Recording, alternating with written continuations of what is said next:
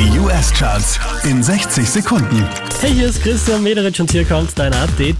Wieder auf der 5 gelandet, Future und Drake. Pray for my demons, girl, I got you. Every time I sip on codeine, I get vulnerable. Annoying the sounds of the storm when it comes. Von der 3 runter auf die 4 geht's für Jack Harlow.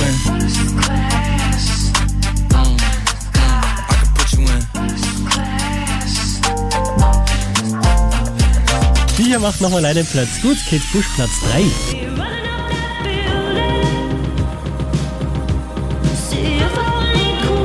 Von der 1 runter auf die 2 geht's für Harry Styles.